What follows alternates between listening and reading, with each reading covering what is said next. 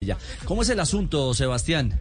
Eh, ¿Pagaron cuánto por el pajarito azul de Twitter? 44 mil millones de, De dólares. dólares. 44 mil millones de dólares. Sí, señor. ¿Cuál fue la tarea que se puso a hacer usted eh, en torno al amigo Most? Eh, ¿Y el billete que el billetico que pagó? Sí, señor. Con esa cifra, eh, según eh, publica Transfer Market en español, eh, el señor Musk hubiera podido comprar o ser dueño casi de la Champions League. ¿Por No qué? me diga.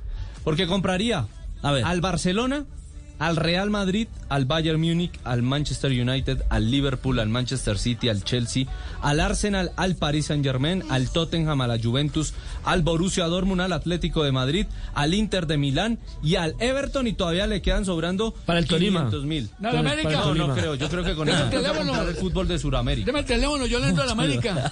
Ay, hombre, Tulio. Pero venga, barájela. ¿Y, y cuánto paga por cada equipo? Por el Fútbol Club Barcelona, 4.490 millones de euros.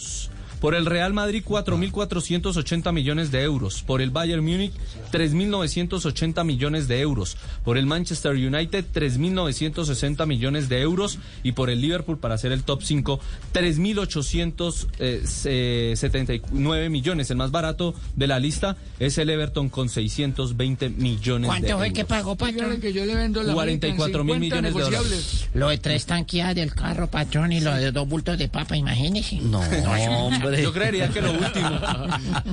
Juanjo, pero eh, es increíble, ah, lo, lo que mueve una red social y lo que podría representar de verdad la, eh, en esa buena comparación que es la compra de equipos top en el planeta.